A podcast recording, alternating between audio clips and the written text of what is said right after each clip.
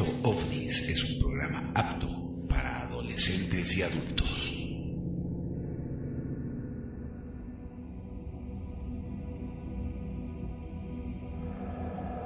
Puerta de Venus Producciones. Asociación Universal Virgen de la Vega. Movimiento Veganista Emergente. Círculus Dominicanis Bolivia. Con el auspicio del editorial de la Casa de Tarsis. Presenta. Alienología. Alienología. Gnosis primordial. Gnosis primordial. Realidades alternativas. Alternativas. Parapsicología. Parapsicología. Conspiraciones. Conspiraciones. Esoterismo. Esoterismo. Revisionismo histórico. Magia. Magia. Sabiduría hiperbórea. Sabiduría hiperbórea. Ocultismo. Metafísica. Metafísica. Misterios ancestrales. Misterios ancestrales. Ufología. Ufología. Y mucho más. En Proyecto OVNIS Radio.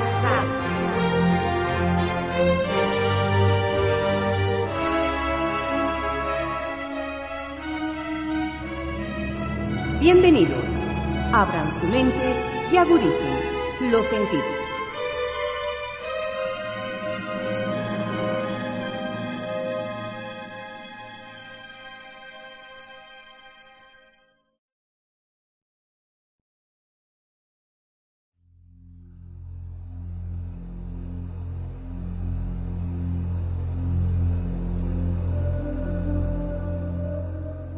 Saludos. Bienvenidos a la séptima entrega de Proyecto OVNIS Radio. Es un verdadero placer volver a llegar a ustedes con nuevas revelaciones que les brindarán nuevas luces. Agradecemos por el apoyo que nos han brindado, por todos sus mensajes en las redes sociales y sus mensajes de texto a los celulares.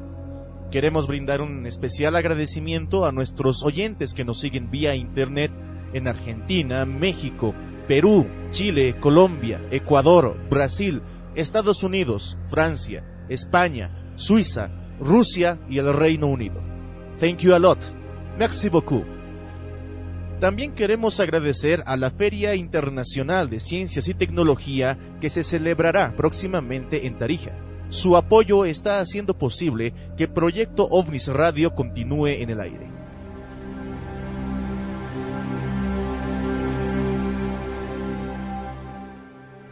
Hoy, en nuestro sector de noticias alternativas, tenemos notas increíbles sobre hallazgos en Ecuador, animales heroicos, una nueva aparición del chupacabras en Argentina y la expulsión de una comunidad judía ortodoxa en Guatemala.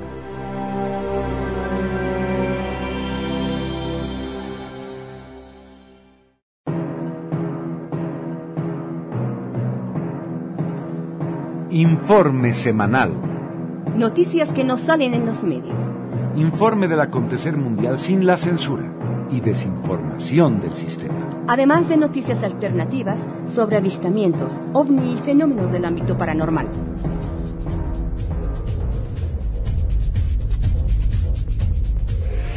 Saludos, soy Pablo Santa Cruz.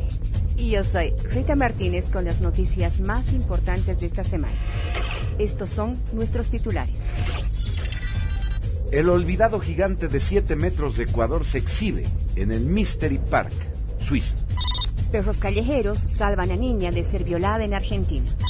Indígenas en Guatemala deciden expulsar a comunidad judía.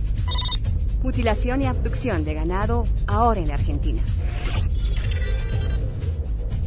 Algo realmente inédito.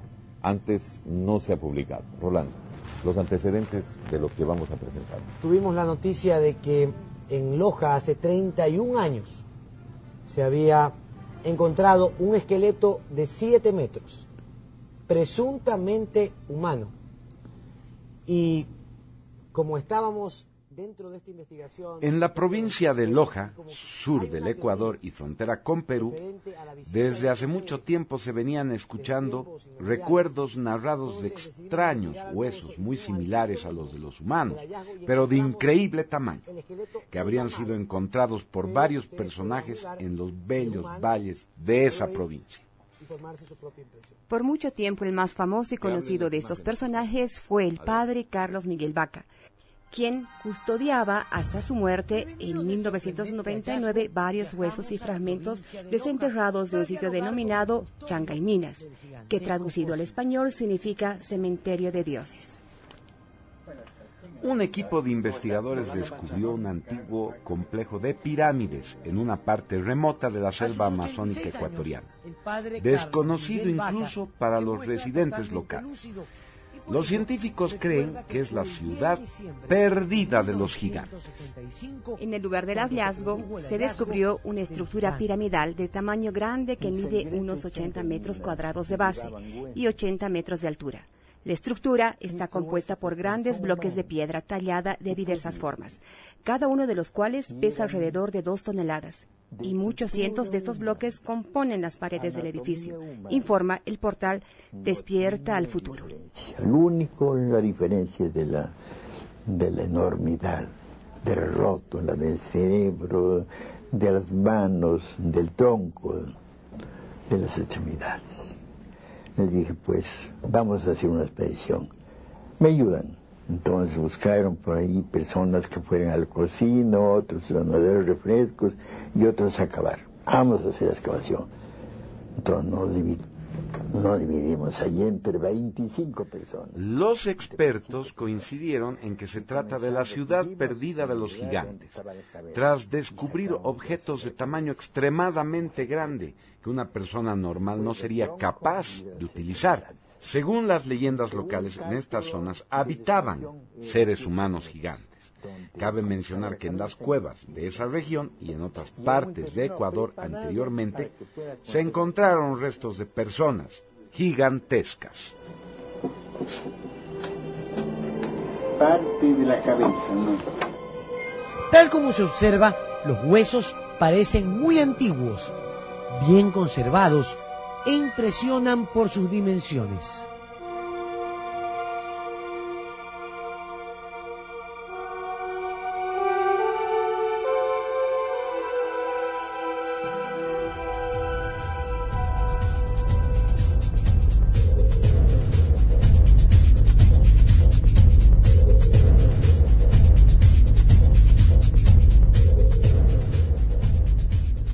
Los hechos ocurrieron en localidad de Costa Azul, en la provincia de Salta, el pasado 23 Una manada de perros callejeros salvó en Argentina a una niña de 12 años que iba a ser violada, según informan medios locales. Los hechos ocurrieron en la localidad de Costa Azul, en la provincia de Salta, el pasado 23 de junio, cuando la menor caminaba sola frente a un descampado a primeras horas de la mañana. La niña se dirigía a casa de su tía, que se encuentra en un barrio vecino al suyo, cuando un pedófilo le tapó la boca y la arrastró con intención de abusar de ella. Afortunadamente, los gritos de la niña alertaron a unos cinco perros callejeros que inmediatamente comenzaron a morder al agresor. La pequeña aprovechó el momento para huir. Acto seguido, la niña pidió ayuda en una de las casas vecinas donde se pusieron en contacto con la policía local. Posteriormente, los agentes del orden público localizaron a la familia de la agredida. El paradero del agresor se desconoce y tampoco se sabe nada de los perros callejeros que salvaron a la muchacha. Inmediatamente comenzaron a morder al agresor.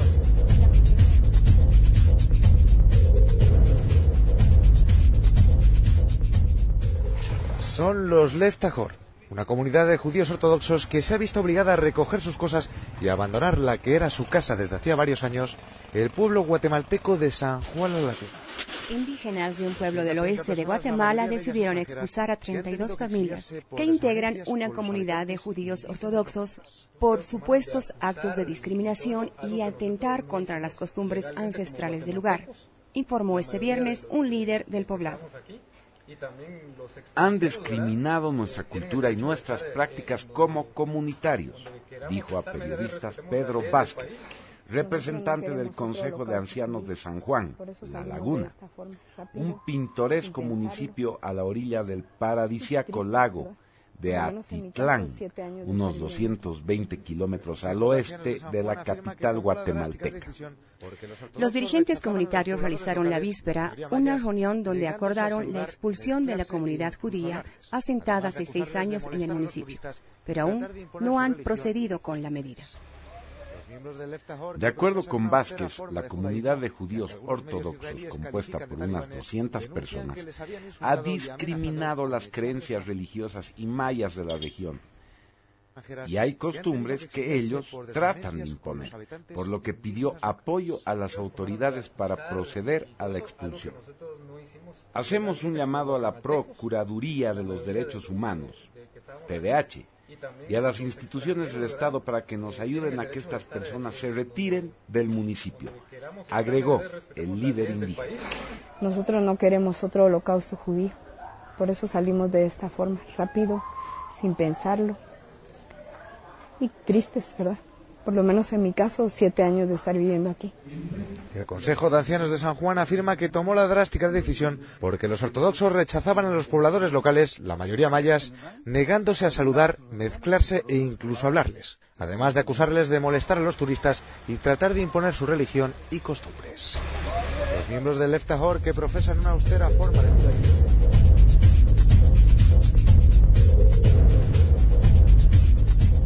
En Argentina se ha estado reportando una gran cantidad de avistamientos de objetos voladores no identificados, así como la presencia también, pues de lo que nuevamente aparece acá, que es la mutilación de ganado. La mutilación de ganado tiene un contraste y acá al menos en lo que es al norte del continente americano está con lo que es el chupacabras. Eh, la mutilación de ganado son Muchos ganaderos encuentran de un día a otro sus animales mutilados en la provincia de Entre Ríos, pero no denuncian estas extrañas muertes porque aparte de los que aseguran que son realizadas por seres extraterrestres, no existe una explicación concreta sobre qué, quién o cómo se producen cortes cauterizados en zonas específicas del cuerpo de los animales, en formas casi quirúrgicas.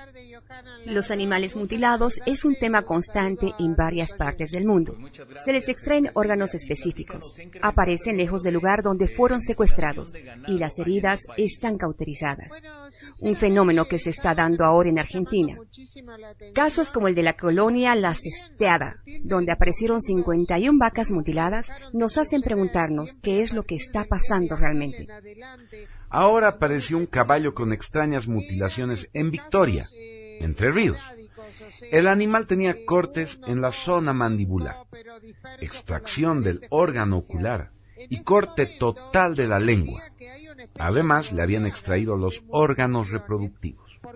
Un equipo de investigadores realiza averiguaciones para resolver un caso signado por el misterio. En los campos de cada. En este momento, la provincia justamente donde yo vivo, Entre Ríos,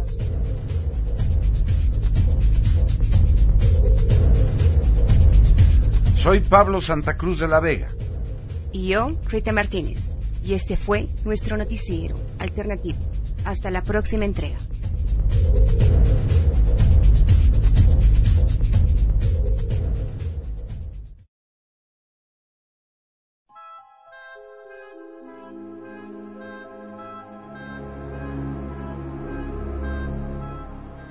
Hoy, en Historia Oculta del Mundo, revisaremos la valiosa información que nos trae el célebre gnóstico e iniciado hiperbóreo Lupus Felis acerca de la Virgen y su descenso a la tierra.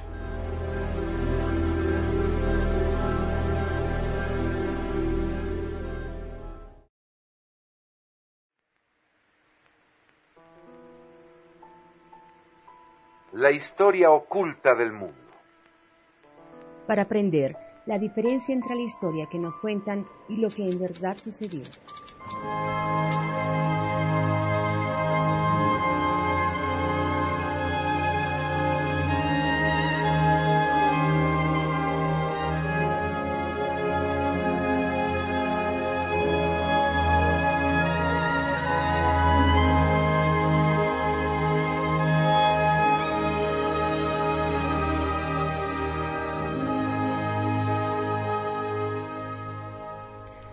La verdadera historia detrás del mito de la Virgen. Primera parte.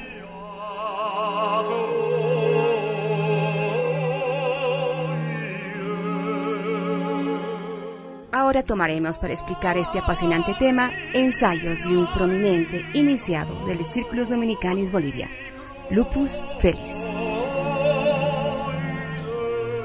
La veneración de la Virgen es mucho más antigua de lo que las religiones y la cultura impuesta sostienen. El monoteísmo no nace con Abraham o Moisés, personajes del pacto cultural de un Dios autorrevelado que se proclama protector de una nación que forjará mediante genocidios, miedo, hambrunas, pestes, lepra y terror al vacío, detrás de la oscuridad desde la cual él mismo se manifestó.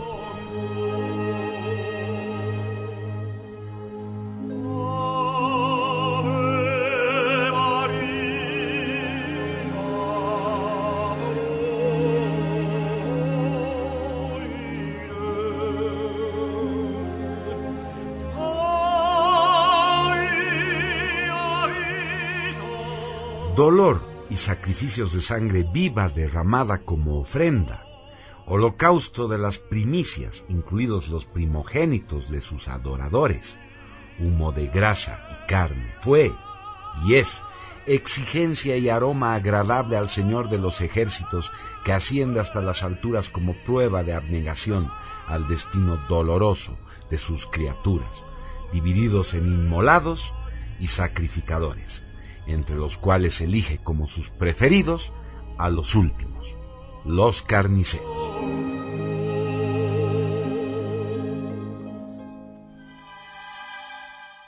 Nuestro monoteísmo es una reedición actualizada de otros más antiguos.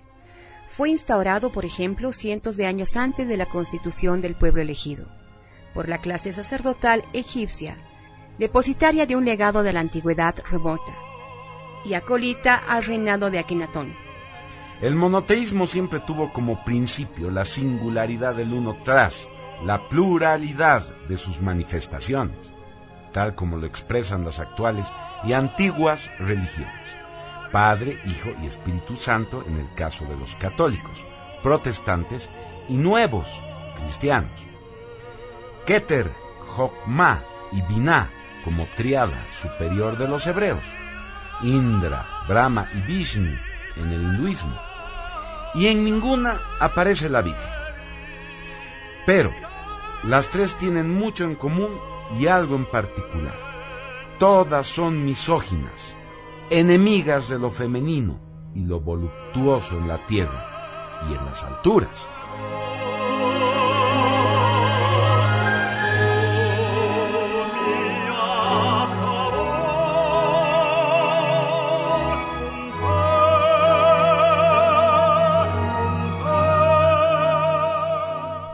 Por ello no existen maestras, sacerdotas, ángelas, arcángelas, querubinas, etc.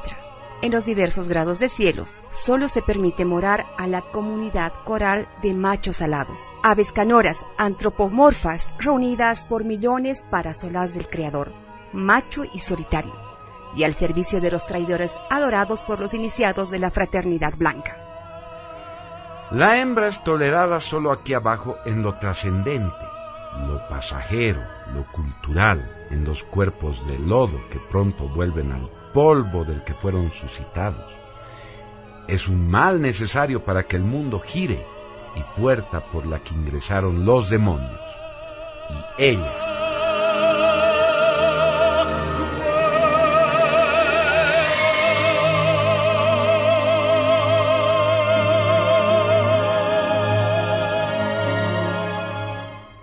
la Virgen tampoco nace con el cristianismo.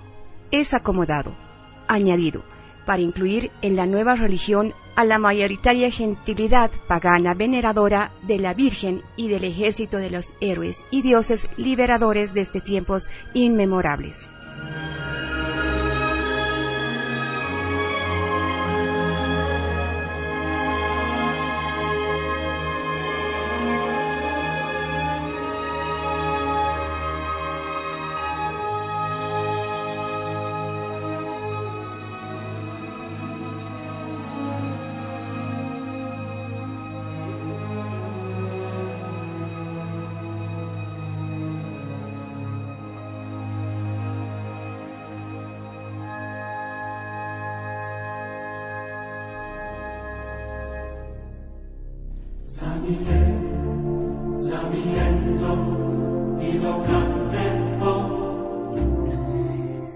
El mito original de la Virgen es de enorme antigüedad. Corresponde a aquella extranjera hija de los dioses llegados al principio desde el vacío, el origen, la infinitud increada, al universo material creado por el uno, representados en el reciente mito hebreo como la serpiente. Vivió junto a nosotros, vio, sintió y nos contempló sufrir a causa del dolor, el hambre y la muerte, algo desconocido para ella y sus compañeros de viaje, contra los que se rebeló en un acto de honor por habernos sometido mediante engaño a tal sufrimiento, por haber convertido el hado en destino mientras ellos vigilaban en las alturas en las regiones del tiempo inmanente, exentos de la dura labor.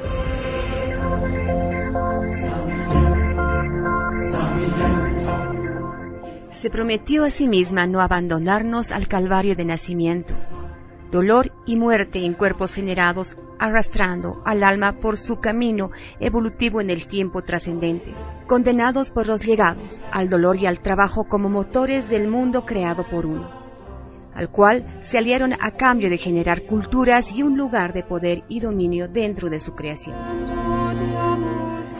En su vientre, del latín venter, viento trae, un espíritu guerrero, una idea de liberación. Fue traída desde el origen por su voluntad, algo inaudito en el mito original.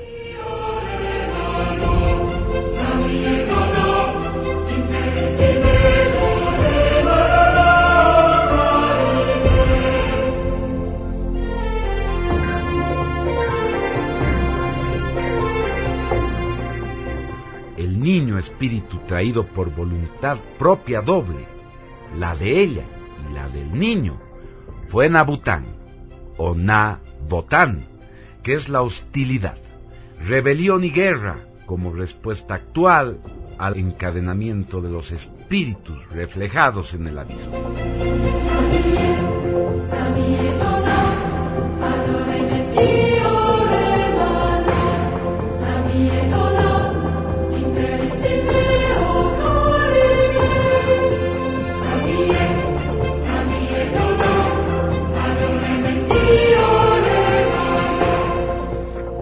Guerra es honor, hostilidad, horror, hoguera para la cárcel del espíritu y venganza para con los traidores.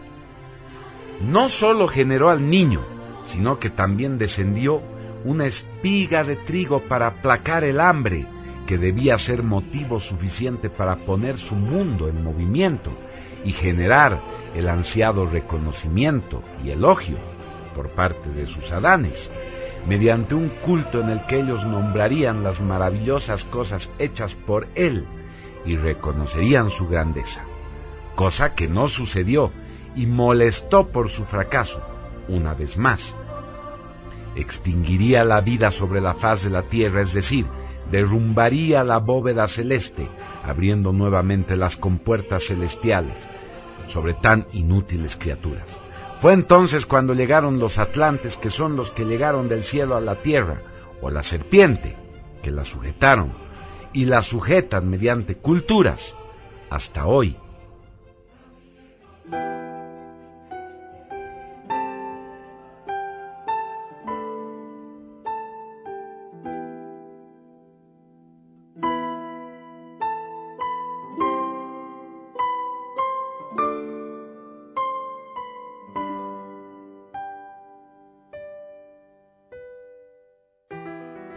Se la representa posada viva sobre la luna, porque está representada la frialdad y la muerte en las que se asentó, y con un pie está pisando la cabeza de una serpiente que representa a los traidores y al conocimiento con el cual el uno construyó todo al principio, y les fue entregado. Esto significa sabiduría pisando al conocimiento. Arriba y detrás de ella se ven las estrellas, un reflejo de la patria del espíritu de la cual proviene, y una en particular de ocho puntas y rayo verde que representa a Venus, el arquetipo copiado, imitado del amor y el deseo, mal necesario para la manifestación de lo natural, puerta por la cual ella se manifestó.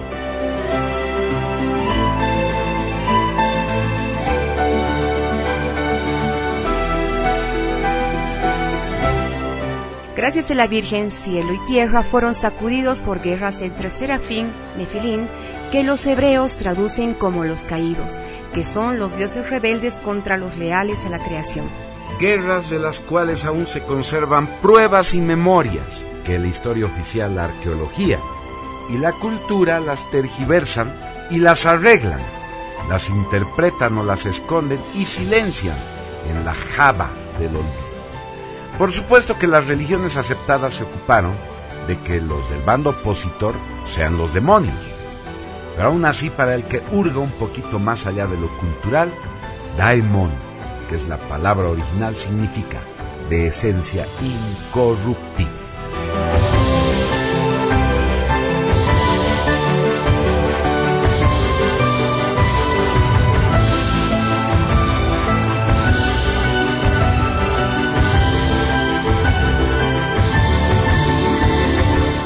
De la primera parte. En nuestro próximo programa complementaremos el panorama del mito virginal.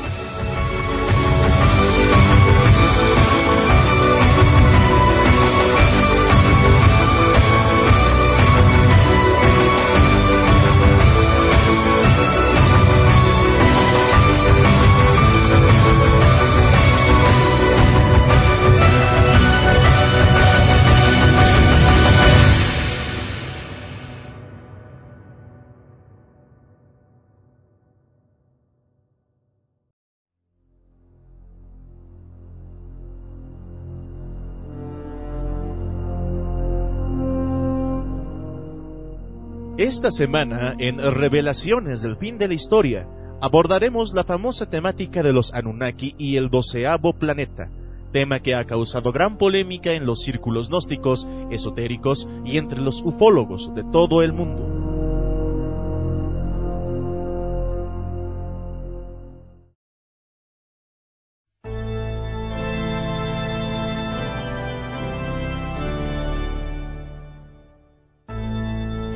Revelaciones del fin de la historia. Presentando distintos enfoques de hechos culturales e históricos a la luz de la sabiduría hiperbórea.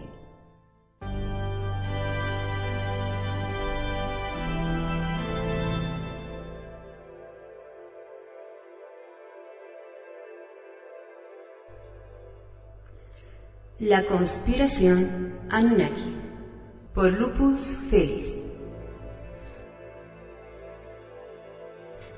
Según los traductores de símbolos uniformes, Anunnaki significa los que del cielo a la tierra llegaron.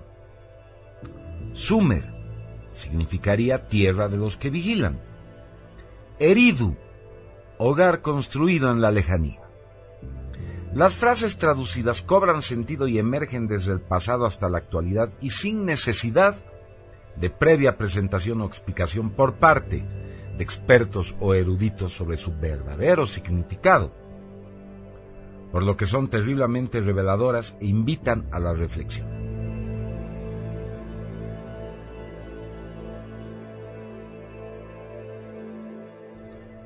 Los más antiguos escritos al alcance de los investigadores como Secharia Sitchin y otros pocos, y a través de sus obras a nosotros, son las tablillas de arcilla encontradas en el Medio Oriente actual con escritura cuneiforme.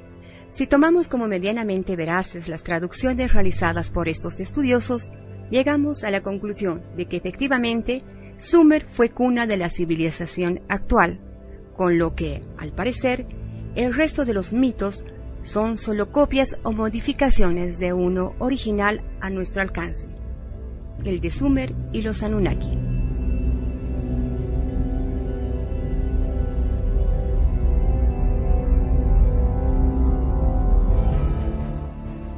Nibiru, según Sitchin y los eruditos en el tema, es el planeta de los Anunnaki y también ahora pertenece a nuestro sistema ya que fue capturado por nuestro Sol.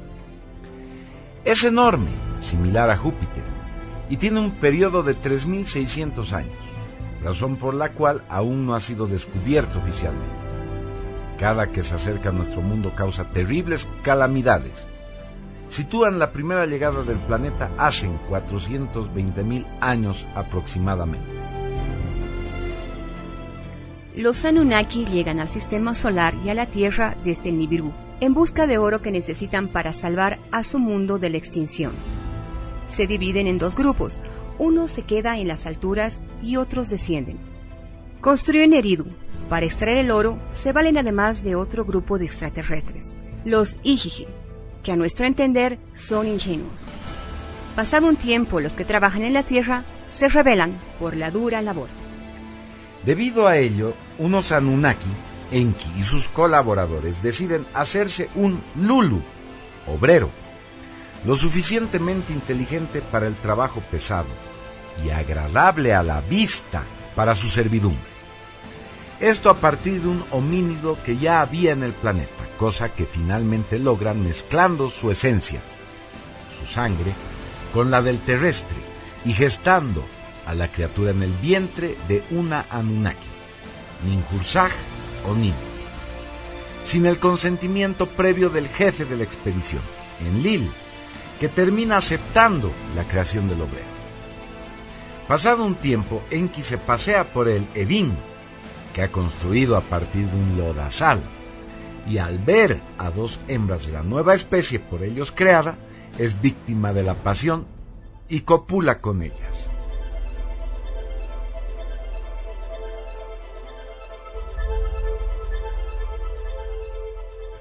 El resultado son los terrestres, cuyo origen e inteligencia permanece en secreto hasta que Enlil se entera.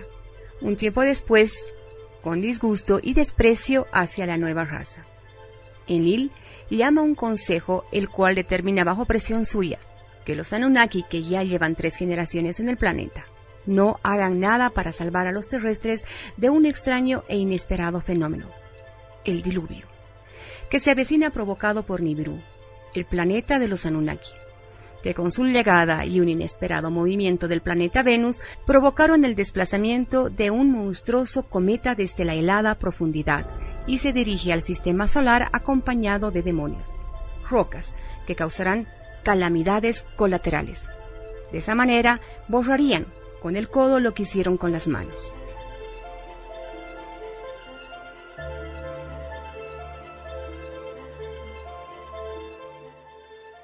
Pero Enki decide salvarlos mediante un tecnicismo legal. Proporciona a sus criaturas, sus hijos y nietos criollos, las instrucciones para construir un arca y un piloto para conducirla. Los Anunnaki parten a las alturas huyendo del diluvio. Y Nana, nieta de Anu, nacida en nuestro mundo, con lágrimas en los ojos contempla la destrucción de las criaturas. Y cuando sabe que algunos están a salvo, es presa de la lealtad y promete no abandonar a la raza humana nunca más.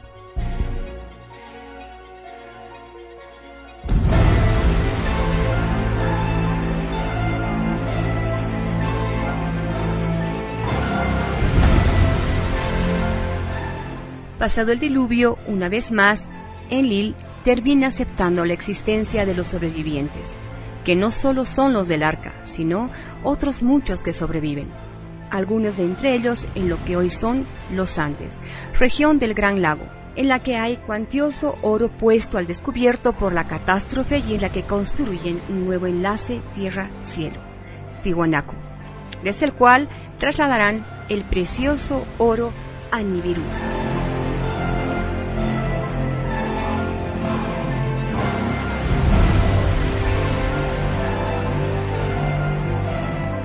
A causa de la raza humana y su destino surge la división entre los Anunnaki. El resto es una lucha permanente entre facciones de Anunnaki, Ijiji y sus descendientes. Todos los Ijiji eran varones llegados desde la esfera de Marte, y puesto que no tenían pareja toman mujeres, entre las nuevas terrestres, siguiendo el ejemplo de los Anunnaki. Las facciones se dividen el poder y las regiones de sus dominios, y poco a poco su existencia se hace dependiente de sus criaturas, los terrestres. La figura que siempre está metida a fondo en los conflictos es Inanna, una Anunnaki de tercera generación.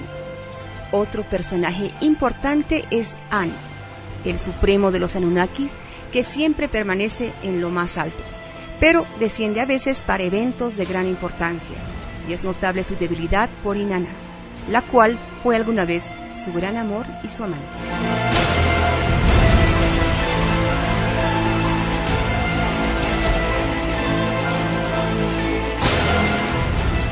En la obra novelada de Secharia Sitchin, el libro perdido de Enki, Memorias de un dios extraterrestre, el genial líder del grupo científico de los Anunnaki finalmente admite que toda la aventura, el haber convertido el hado en destino, fue provocada por el Supremo Hacedor, y que ellos fueron utilizados por un extraño designio para ayudar y supervisar al homínido natural de la Tierra en su evolución.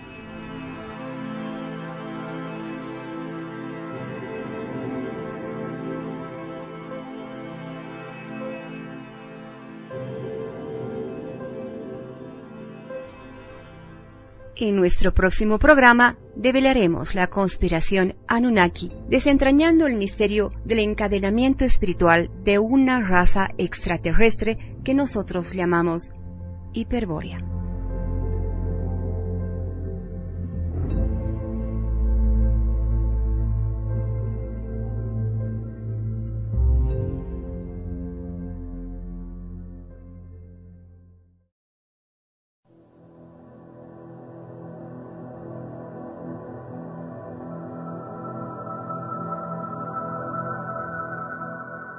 Esta semana, Belicena Vilca nos lleva nuevamente en una aventura espacial de increíble envergadura. Seremos testigos de la Guerra Civil Atlante y sus terribles consecuencias.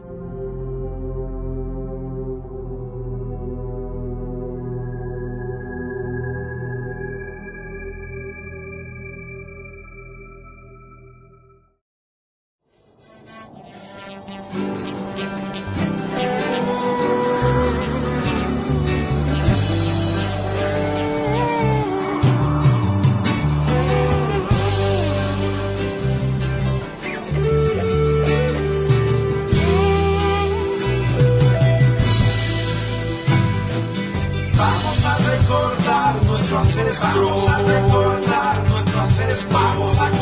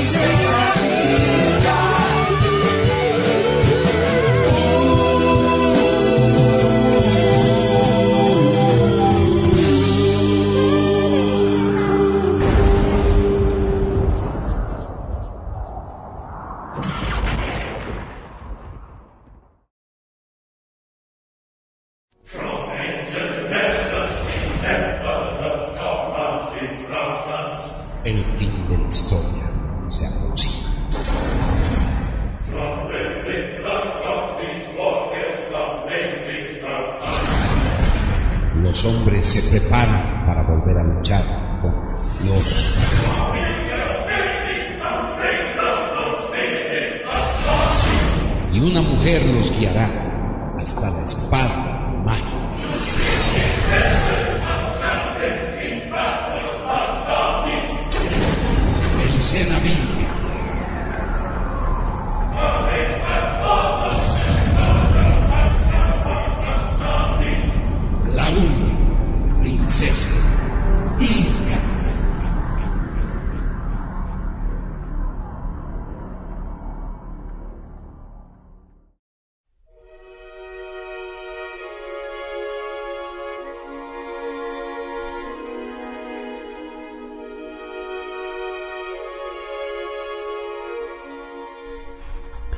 Belicena Vilca estuvo a punto de sucumbir al ataque telepático de los demonios de Chang Shambhala cuando recibió la impensada asistencia del Capitán Ki, Dios liberador encargado de concretar la estrategia de los dioses liberadores en la actualidad, cuando se avecina el advenimiento del gobierno mundial del pueblo elegido y el fin de la historia.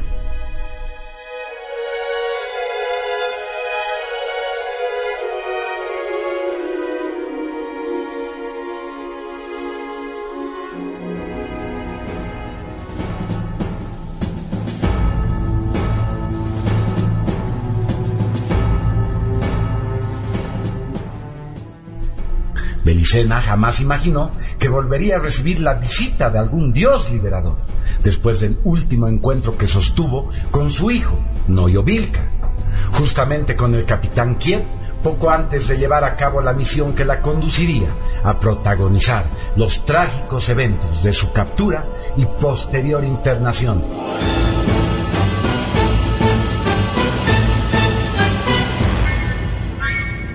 Salve vale, capitán Kiev.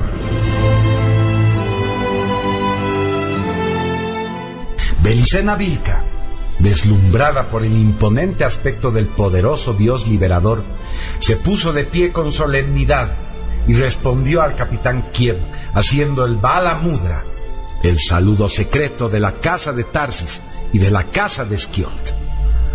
No iba a ser una conversación, como acostumbraban los dioses liberadores. El capitán Kiev vino a comunicar las estrategias a Belicena que había propiciado un nuevo Kairos al haber participado con sus recientes actos heroicos en la guerra esencial contra las potencias de la materia y los demonios de la fraternidad blanca.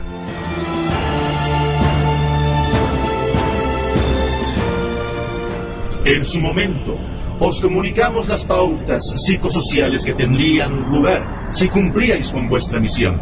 Debo deciros que gracias a su valor, ambas se realizarán simultáneamente en dos mundos y serán coincidentes por la paradoja que la infinitud del símbolo del origen que han expresado proyecta, indeterminando la ilusoria realidad de Maya. Sí, sangre de Tarsis, está sucediendo una triple coincidencia, aparte de encontraros con el Pontifex Maximus, el líder carismático será reconocido por todos como único representante de la función regia. Entonces sobrevendrán días de esplendor nunca vistos. Los guerreros sabios y la sabiduría hiperbórea se exhibirán a la luz del día, en tanto que la sinarquía universal y el pueblo elegido se prepararán para librar la batalla final. No debéis olvidar la función del líder carismático. Él será reconocido por todos y Él os reconocerá.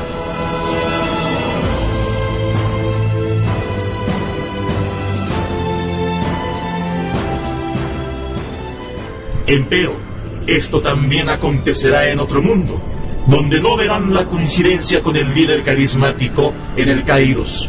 Y no será claro para los virias que están a punto de despertar si su presencia es concreta. De todas maneras, la batalla final será igualmente inevitable desde el momento que los hombres dormidos encuentren la piedra de Venus y se reencuentren con su origen extraterrestre y reclamen a los dioses por la liberación del espíritu. Entonces, los dioses leales al espíritu del hombre, como lo tienen decidido desde los días del hundimiento de la Atlántida, acudirán por última vez en rescate del hombre hiperbóreo.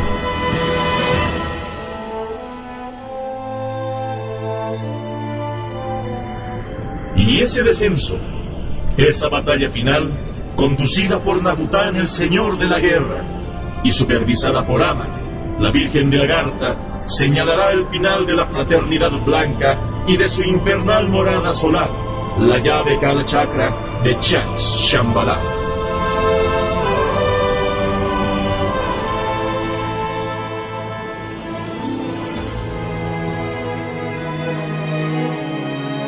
Belicena sentía la nostalgia infinita que bullía en sus venas. Aquella sangre pura que durante milenios los demonios intentaron erradicar y sus pensamientos convergieron como una vorágine en su hijo Noyo, en la espada sabia con la gema de Venus. El imponente dios liberador, aquel gigante de otro mundo, fijando su mirada en Belicena, como si compartiera aquella añoranza sublime de la madre hiperbórea, añadió.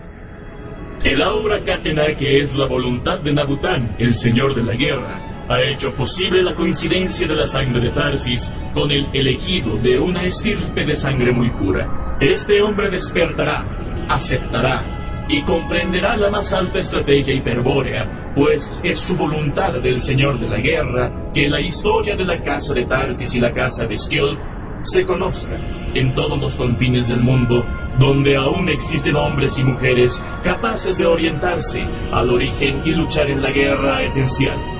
La gesta que habéis realizado inspirará a la generación de héroes del fin de la historia que propiciarán la batalla final. Belicena Vilca supo entonces que su decisión de despertar al doctor Arturo Signagel era acertada. Es más, que tal vez era parte de una estrategia mayor de los dioses liberadores.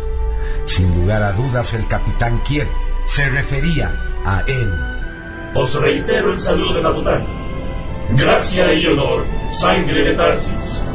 Salve, capitán Kiev. Belicena estuvo a punto de morir cuando la conciencia expandida de Vera la rastreaba en varios mundos. Y sucedió lo impensable. Un poderoso Dios liberador la rescató del trance mortal y se manifestó para revelarle el cumplimiento de su misión, confirmándole que ellos nunca abandonarían a sus camaradas.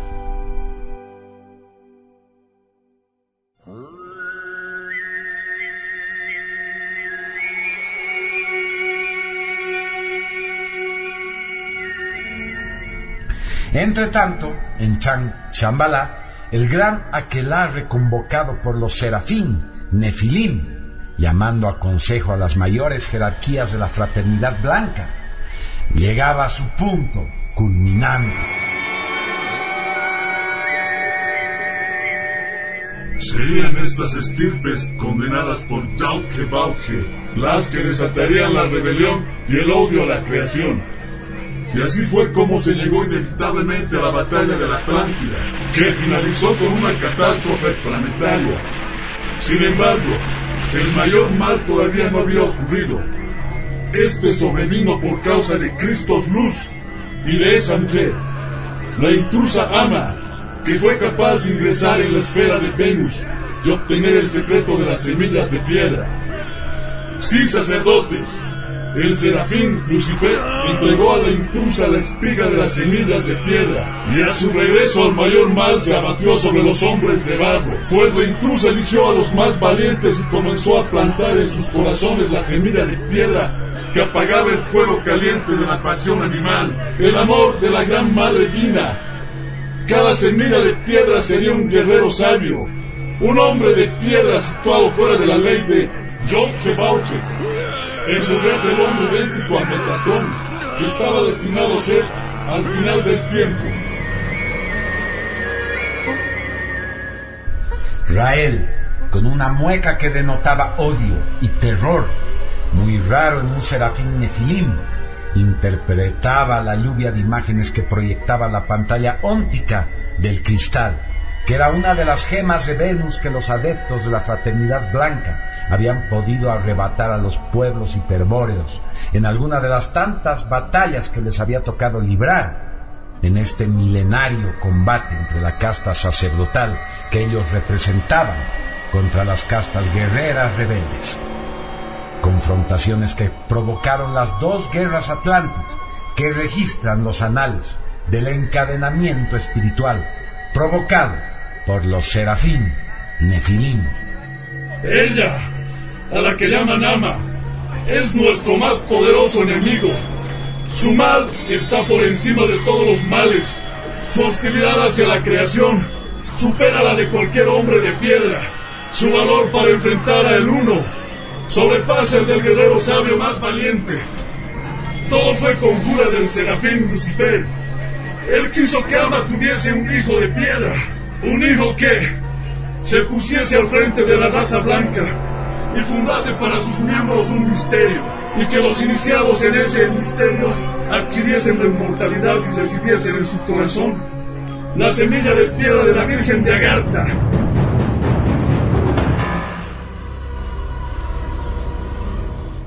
Entonces, aquel a quien llaman Raciel, quien en su momento fuera el comandante supremo de las huestes de Set, armada invencible de la tiranía de Oricalco, tomó la palabra para reseñar los eventos que proyectaba el cristal. ¡Sí! ¡Oh, muy santos! La rebelión cundió entre la gran nación amonita y la reprimimos con mano de hierro, causando gran mortandad entre la casta, Kshatriya rebelde. Sin embargo, algo inaudito sucedió. La semilla de piedra había germinado y desde la miseria, un gran líder y estratega surgió del seno de la nación amonita y estalló la segunda guerra atlante. Por segunda vez pusimos de rodillas a los rebeldes y nuestra victoria había sido total. ¿Cuándo? Y entonces... ¡Ah!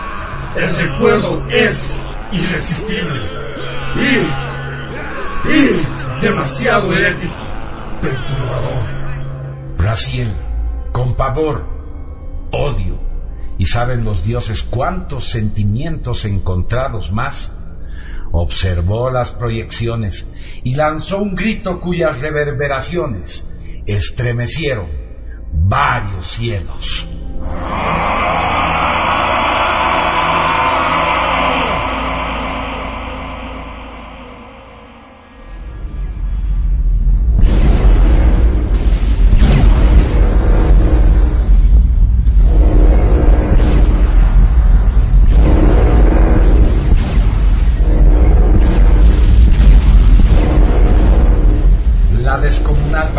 Planetaria se libraba simultáneamente en tres frentes.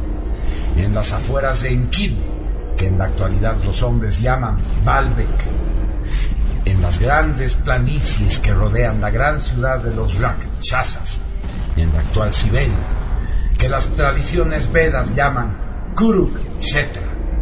Y en las llanuras de Akajin, que los hombres dormidos llaman Sacsayhuamán.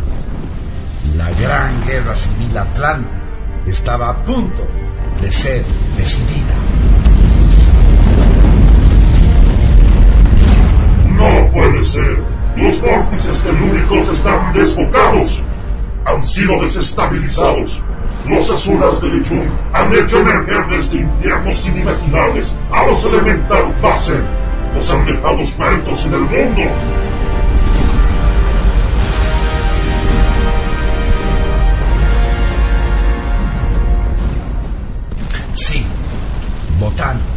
El cacique Bultán, miraba con pavor el acto más aberrante y dantesco que puede imaginarse.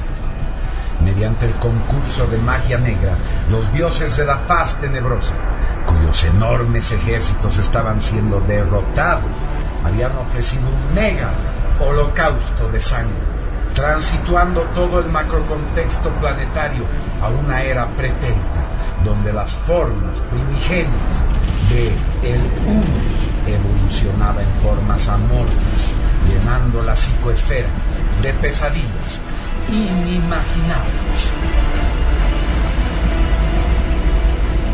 Desde órbita, donde la gran flota amonita de cruceros espaciales, comandada por Nabután, trababa un inmenso combate espacial con los bimanes de, de Jung, la vista del contexto planetario era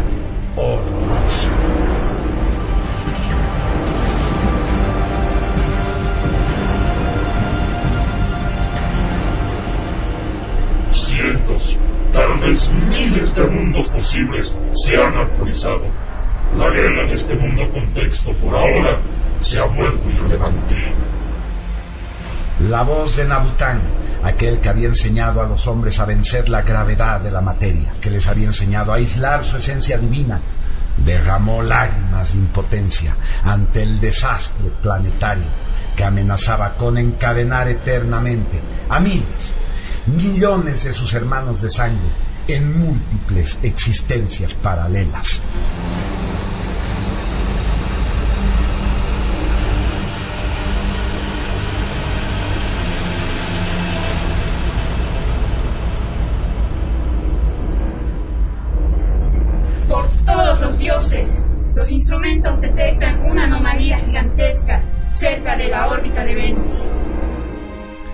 Aunque el planeta Venus se encontraba entonces a más de 42 millones de kilómetros de la Tierra, los tripulantes amonitas podían ver a simple vista un resplandor verde que en cuestión de segundos iluminó todo, absolutamente todo.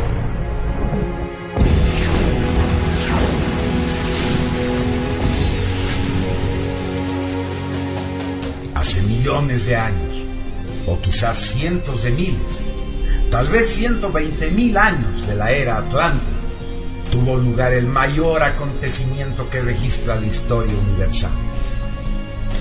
Tan grande que su recuerdo aún perdura en la memoria de sangre de todos los pueblos del mundo. Todos los seres del universo, en miles de mundos de ilusión, lo vieron. Y aquel recuerdo jamás podría ser borrado. Era el inaudito descenso de Cristos luz a este infierno.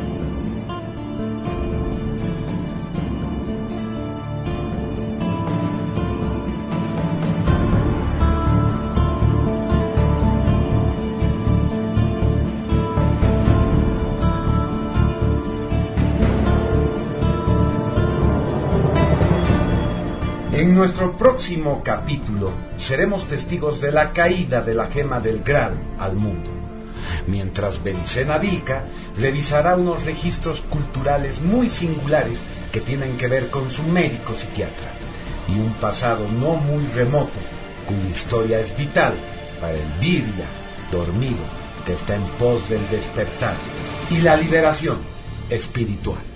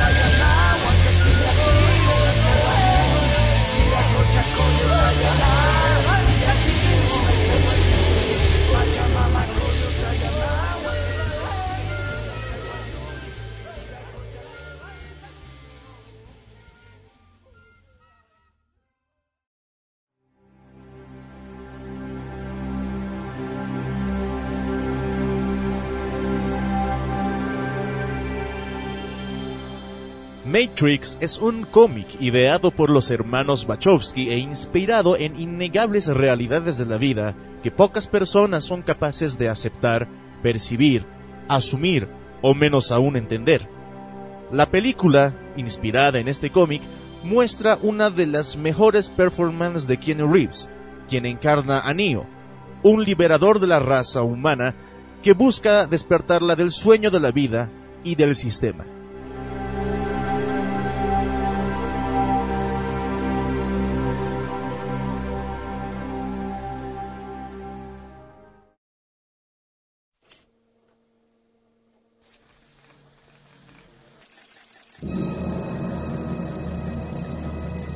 Cinemateca Mágica, la película o serie de la semana, un espacio para conocer otras realidades a través del análisis de series televisivas, alternativas y películas de culto.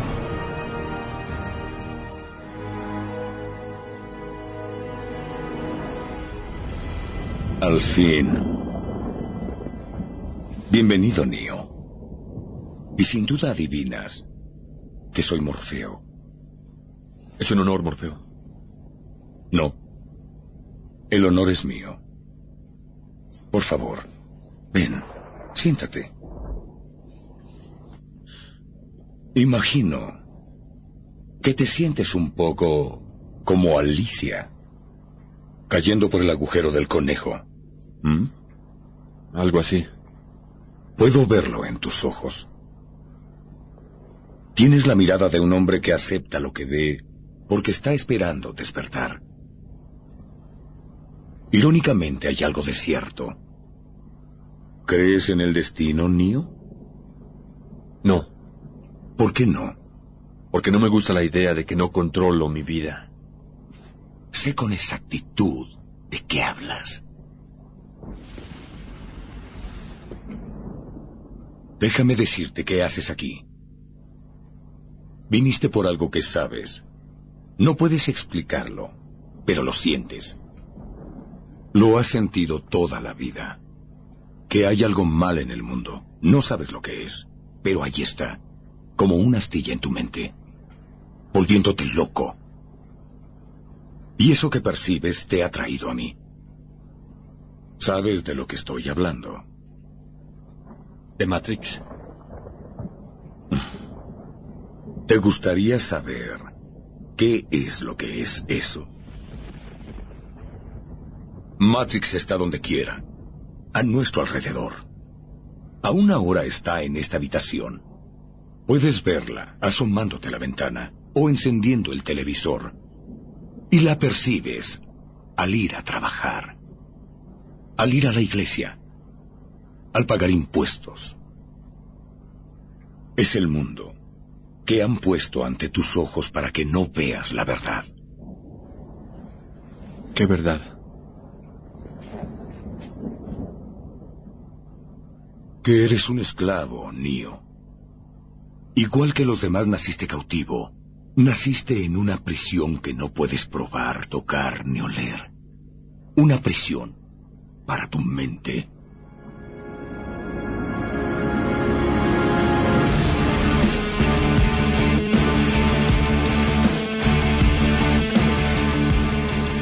The Matrix. El mundo es una ilusión.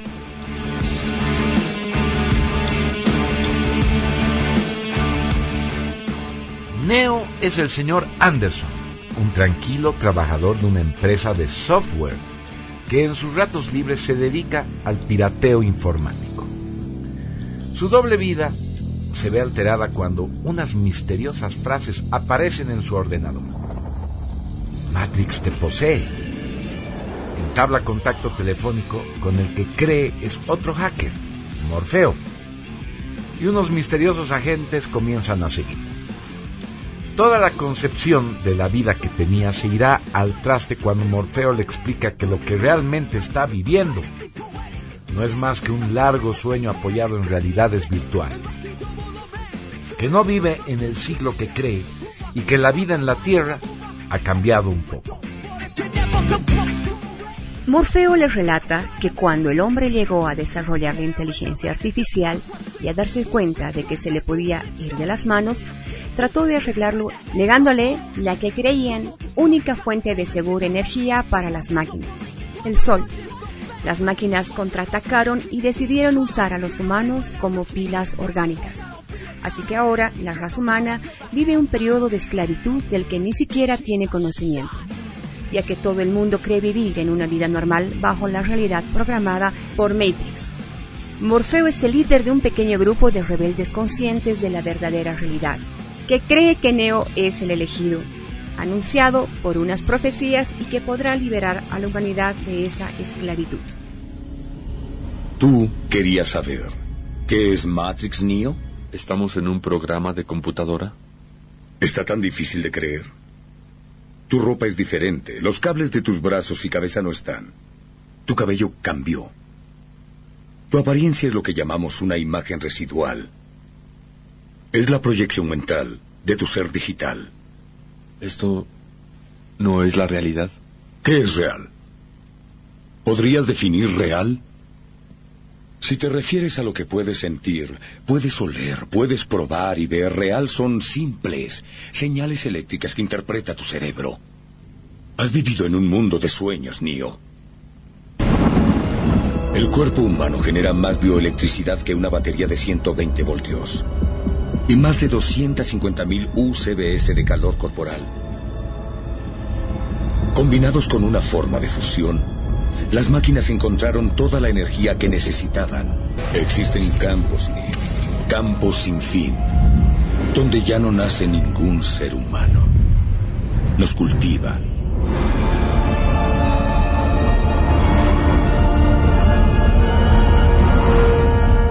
Durante mucho tiempo yo no lo creí. Y vi los campos con mis propios ojos. Los licuar a los muertos para alimentar vía intravenosa a los vivos. Y estando ahí, viendo la pura y horrible precisión, pude darme cuenta de la obvia verdad. ¿Qué es Matrix? Control. Matrix es un mundo de sueños computarizados, hecho para tenernos controlados y así convertir al ser humano en esto.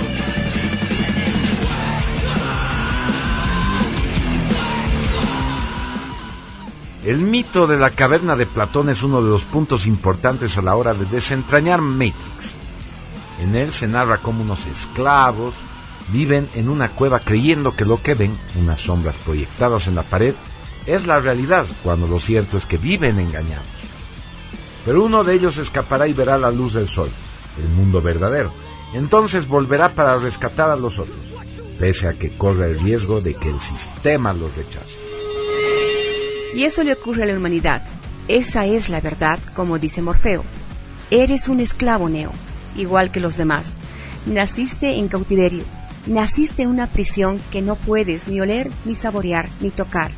Una prisión para tu mente. Es decir, una prisión para el espíritu.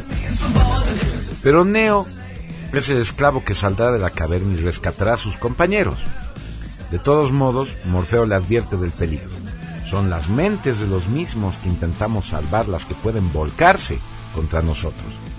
Hasta que no los libremos, siguen formando parte de este sistema y eso hace que sean nuestros enemigos. Tienes que entender que la mayoría de ellos no están preparados para despertar y muchos están tan habituados, dependen tan absolutamente del sistema que hasta lucharían para protegerlo.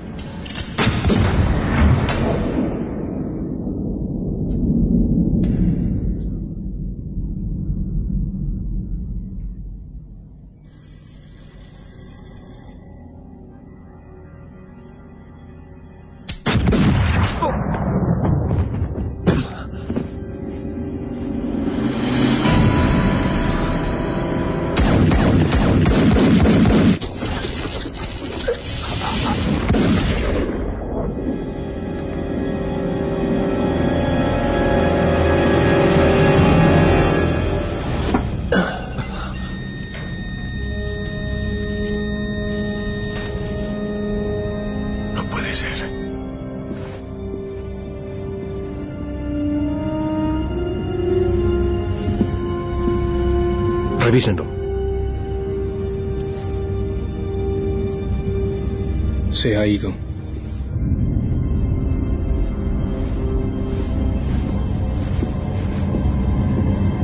Adiós, señor Anderson.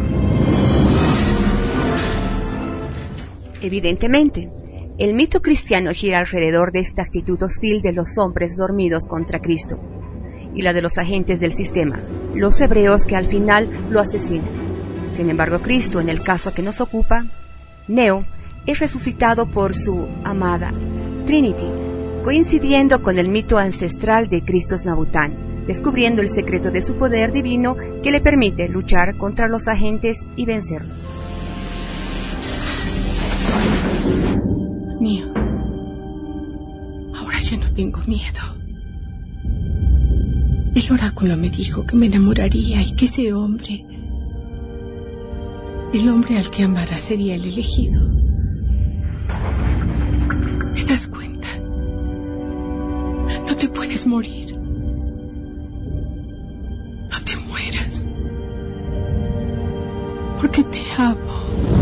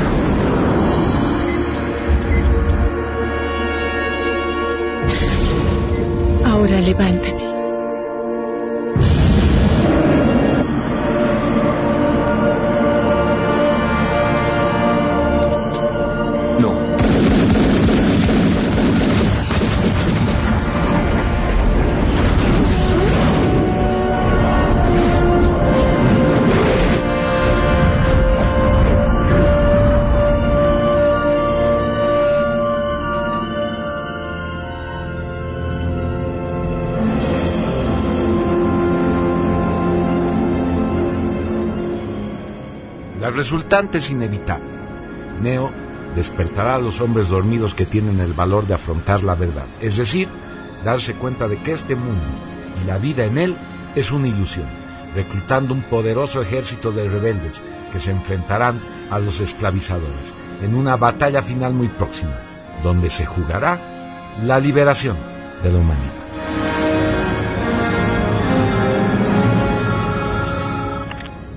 Sé bien que están ahí. Lo siento. Y sé que tienen miedo, que nos temen. Le temen al cambio. No conozco el futuro. No he venido a decirles cómo terminará esto. He venido a decirles cómo va a empezar. Voy a colgar este teléfono y luego le mostraré a la gente lo que ustedes no quieren que vean. Voy a mostrarles un mundo sin ustedes. Un mundo sin reglas y controles, sin fronteras ni límites. Un mundo donde todo es posible.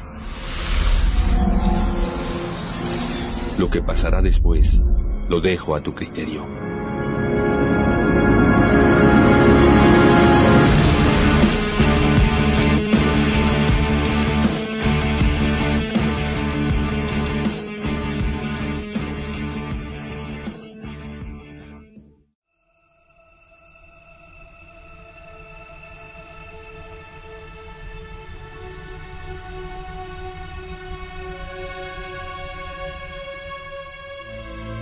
Las selecciones musicales de esta semana nos traen piezas de Enya, Genesis y U2.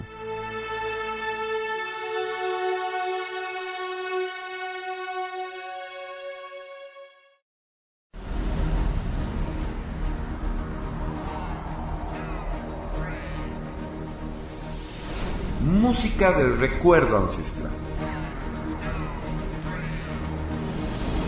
Para escuchar partituras selectas de la música universal, además de soundtracks y canciones de nuestro tiempo, que por su magia melódica ya son consideradas obras maestras de la música contemporánea.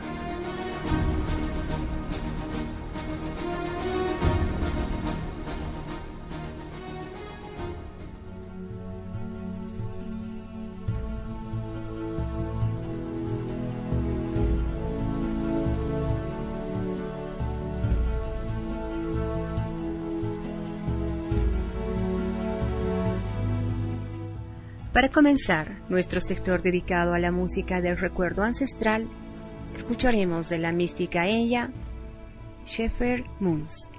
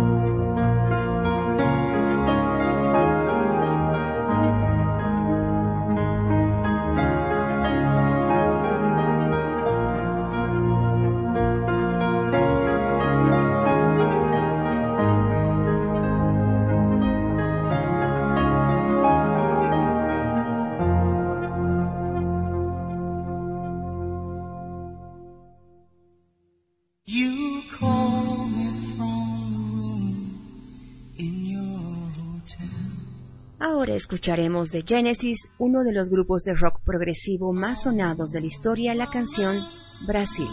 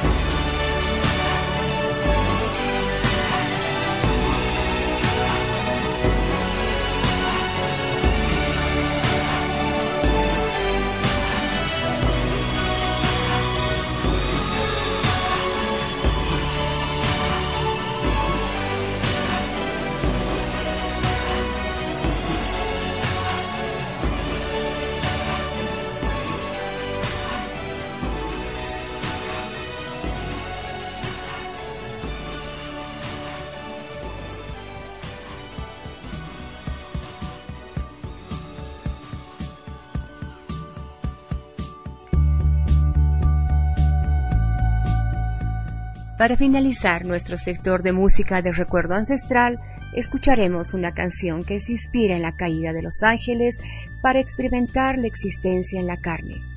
Del grupo irlandés YouTube, Far Away So Close.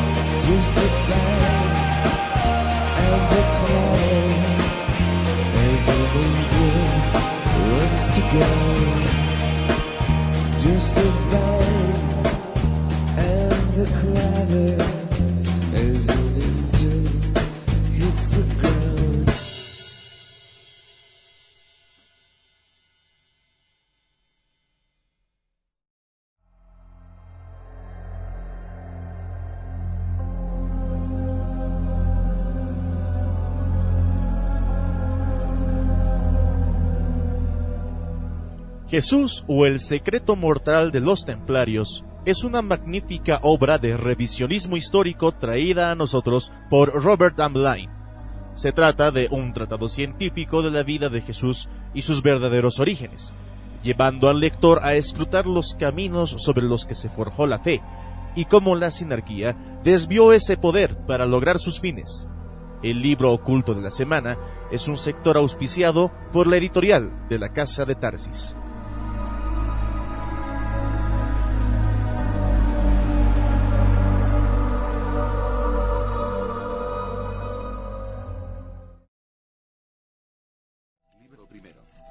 El desaparecido de Tafí del Valle. Capítulo primero. Conocí a Belicena Vilca cuando se encontraba internada en el Hospital Neuropsiquiátrico Dr. Javier Patrón Isla de la Libros prohibidos. El libro de la semana. Un sector para conocer los libros prohibidos de la editorial de la Casa de Tarsis, cuya información puede cambiar nuestra forma de ver el mundo y a nosotros mismos. Su recuperación. Como se verá más adelante, su historia fue escrita por ella misma en tanto permanecía.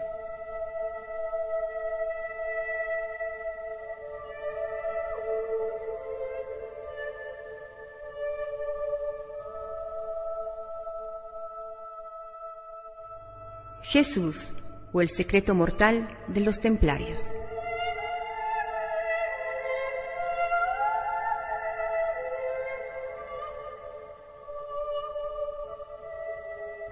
La aparición de Jesús o el secreto mortal de los templarios y Saulo, el hombre que creó a Jesucristo, conmocionaron el mundo esotérico por el cambio radical de postura propuesto por el autor de estos extraordinarios libros, Robert Ambelain, destacado miembro de la Academia Nacional Francesa de Historia y de la Academia de Ciencias de Roma, Italia.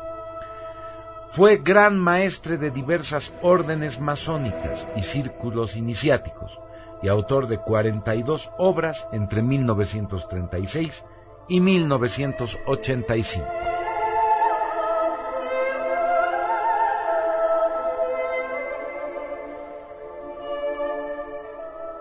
Gracias al trabajo de este gran erudito, historiadores, sociólogos, antropólogos, filósofos, así como gnósticos, teósofos, rosacruces, teólogos y estudiosos del cristianismo pudieron acceder a las fuentes primigenias de esta religión a la luz de un gran trabajo de revisionismo basado en pruebas documentales casi desconocidas fuera del ámbito de exegetas, expertos y coleccionistas. Realizó un descomunal trabajo de análisis y contrastación de textos antiguos, manuscritos de los evangelios, dataciones cronológicas, investigaciones filológicas, encontrando anomalías y contradicciones en cartas y documentos canónicos de los padres del cristianismo.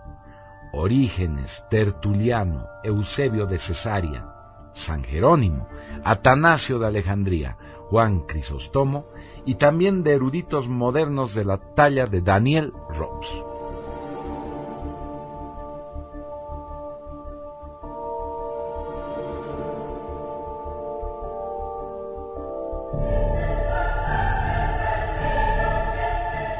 Ambelain señala esas anomalías y contradicciones en los mismos evangelios, tanto sinópticos como apócrifos, poniendo en evidencia la censura y la adulteración que sufrieron inclusive fuentes sinópticas de historiadores antiguos como Herodoto, Suetonio, Tácito, Flavio Josefo, fueron modificados por mano de monjes copistas en la Edad Media, con el señalado fin de fabricar una historia oficial que coincida con el dogma cristiano establecido por el voto de 218 obispos a favor y cuatro en contra en el concilio de Nicea.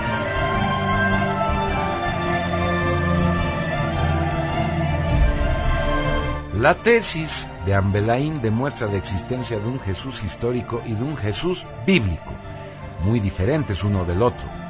Sin embargo, debemos aclarar ahora, para no herir la sensibilidad del creyente, que el aporte de la obra de Ambelain consiste no en atacar al cristianismo, sino en mostrarnos una realidad de aquella época, plagada de dramatismo, lucha, conspiración, amor, odio, traición, guerra e ideales que marcaron el devenir histórico y por ende nuestro presente.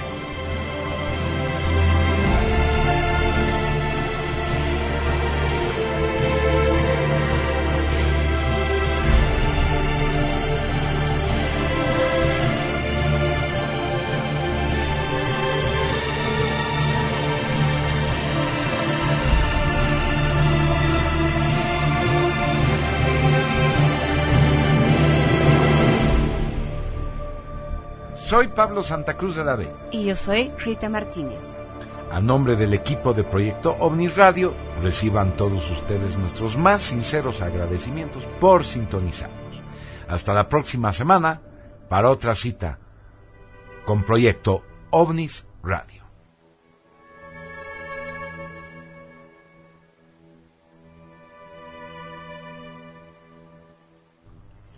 Guión y libreto Pablo Santa Cruz de la Vega.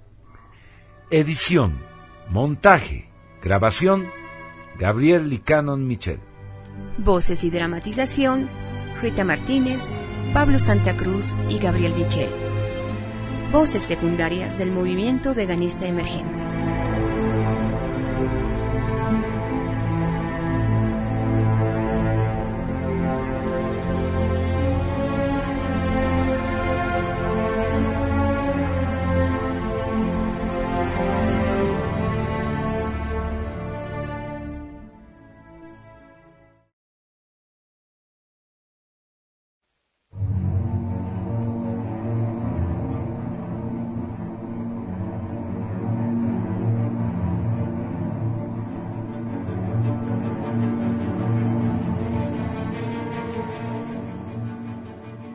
Ha sido un placer llegar hasta ustedes otra semana más.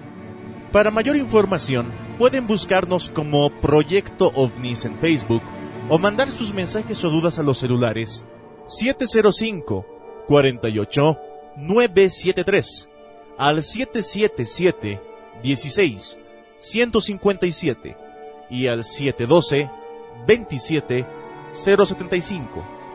Les habló Gabriel y Canon Michel y antes del adiós, os dejo la siguiente reflexión.